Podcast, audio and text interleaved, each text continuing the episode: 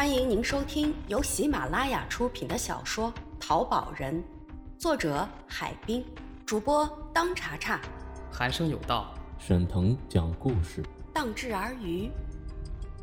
第十六集，夏金发伏法。江西景德镇号称中国的瓷都，曾傲视天下千百年，现在同时是中国的古瓷赝品最大销售地。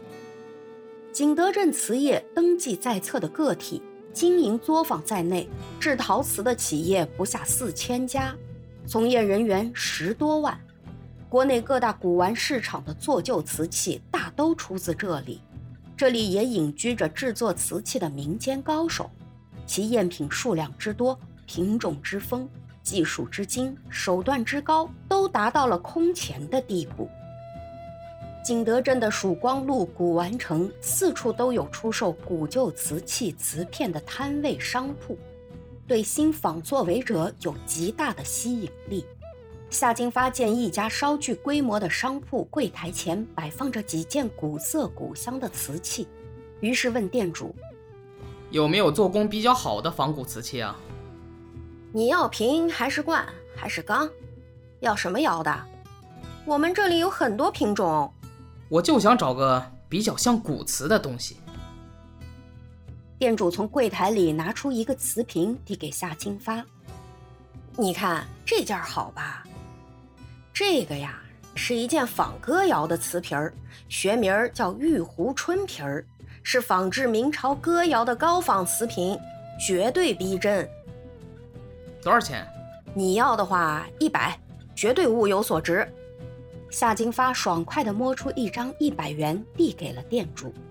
为了恶补瓷器知识，他第二天到新华书店买了明清瓷器鉴定等书籍，一路学习，一路回到南阳。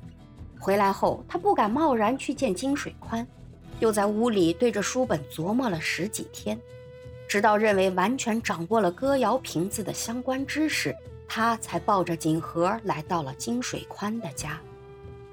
关于歌谣，不仅制作工艺神秘叵测，而且流传着许多动人的故事。它是宋朝五大瓷器中最神秘的一种。相传，宋代龙泉县有一位很出名的制瓷艺人，姓张，名村根。他是传说中的张生一、张生二的父亲。生一、生二兄弟俩自小随父学艺，老大张生一厚道，肯学，吃苦。深得其父真传，张生二亦有绝技在身。张村根去世后，兄弟分家，各开了窑厂。老大张生一所开的窑厂即为歌窑，老二张生二所开的窑厂即为地窑。兄弟俩都烧造青瓷，都各有成就。但老大技高一筹，烧出紫口铁足的青瓷，一时名满天下。其声名传至皇帝。龙颜大悦，钦定指明要张生一为其烧造青瓷。老二心眼小，心生妒意，趁其兄不注意，把粘土扔进了张生一的釉缸中。老大用掺了粘土的釉施在胚上，烧成后一开窑，他惊呆了，满窑的瓷器的表面的釉全裂开了，裂纹有大有小，有长有短，有粗有细，有曲有直。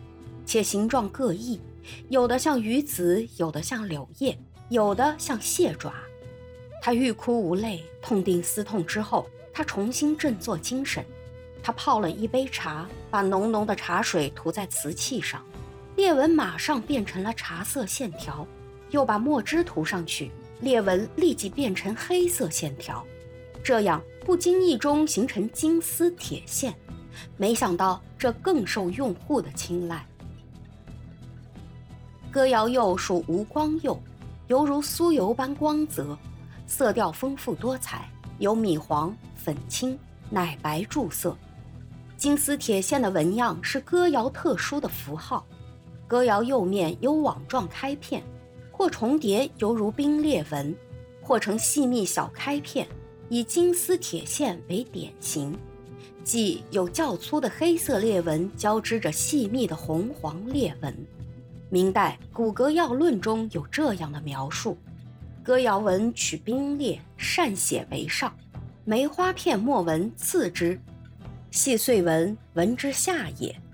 攒珠聚球般的釉中气泡，歌谣器中通常釉层很厚，最厚处甚至与胎的厚度相等。釉内含有气泡，如珠隐现，犹如聚墨攒珠般的美韵。这是辨别真假歌谣瓷器的一个传统方法。这类特征不易模仿。器口器足紫口铁足的风质。歌谣器胚体大都是紫黑色或棕黄色，器皿口部边缘釉薄处由于引纹露出胎色而成黄褐色，同时在底足未挂釉处呈现铁黑色，由此故有紫口铁足之说，这也是区别真假歌谣器的传统方法之一。唉。事情本来就是这么简单，是我的贪心把事情搞复杂了。夏金发后悔的感叹。萧警长郑重的对夏金发说：“嗯，你的态度还算不错，没有一错再错，可以啊，从宽处理。但是，你的这种行为无论怎样都是违法犯罪。假如你倒卖给金水宽的瓷器是真的古董。”那就犯了倒卖文物的罪行。现在这个瓷瓶是假的，那么你犯的就是诈骗罪。至于怎样处理，不是我们个人说了算。你回去等候处理意见吧。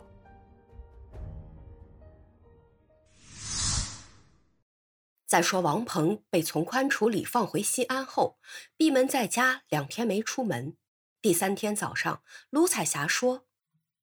你去了河南以后啊，庞浩几乎每天都来打听你的消息。他还说，你要是出了什么事儿，可都是他害的。怎么这两天他反倒不来了呢？王鹏想叫他去看看庞浩是不是有什么事情。嗨，朋友嘛，那就是要互相关心才对。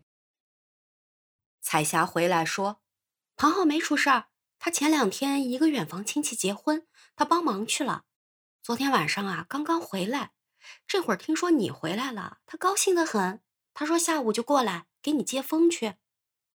下午三点来钟，庞浩来到了王鹏的小店，两人见面后先来了个拥抱，接着庞浩说：“走着，咱到市里去，我给你接风洗尘。”问他到哪里，他也不说。你跟着我就行了。两人骑着自行车快到市区的时候，在一条小巷子口，庞浩停了下来。他让王鹏稍等一下，他去说句话。一会儿，两人又骑上车子往市区前进。来到一家不大不小的饭店，庞浩要了个房间。两人坐下后，庞浩迫不及待地让王鹏说说这些天的经历。王鹏喝了一口茶，再点着一支烟。不紧不慢地说起了他的历险经过。听完王鹏的叙述，庞浩抹了一下脸，惊讶的道：“嚯，这可真悬呐！还是那把青铜剑救了你，要不然呐，这回可真的玩完了。这做几年班房，那我不就毁了吗？唉，现在想想啊，真是有点后怕。”这时，服务员领着一个四十多岁的男人站在门口，是他们吗？那人叫了庞浩一声，对服务员说：“是的，谢谢啊。”服务员走后，庞浩告诉王鹏：“这位呢，叫辛建伟，比我们都大，可以叫他辛哥。”他说：“信哥是个练摊的高手，练摊是指本钱不多，下海摆地摊的行为。”二十世纪八十年代初，随着下乡知青陆续返城，社会上出现了大批的待业青年。一帮闲散人员组成的练摊族开始倒服装、倒电器，跑个差价。随后，越来越多的人尝到了练摊的甜头，纷纷下海。为了适应这一形势，一些城市开始建立自由市场、灯光夜市，吸纳摊贩。发展马路经济，信哥是返城知青，至今仍在练摊。不过，我练的品牌多，衣帽、电器、古玩都搞，和一般的练摊儿不一样。信鸽补充道。三人寒暄了一阵，庞浩点了两个凉菜，两个热菜，要了一瓶西凤大曲，一碟花生米。三人边吃边聊起来。聊了一会儿，信哥突然惊奇道：“嗨，原来王鹏是王哥的少爷啊！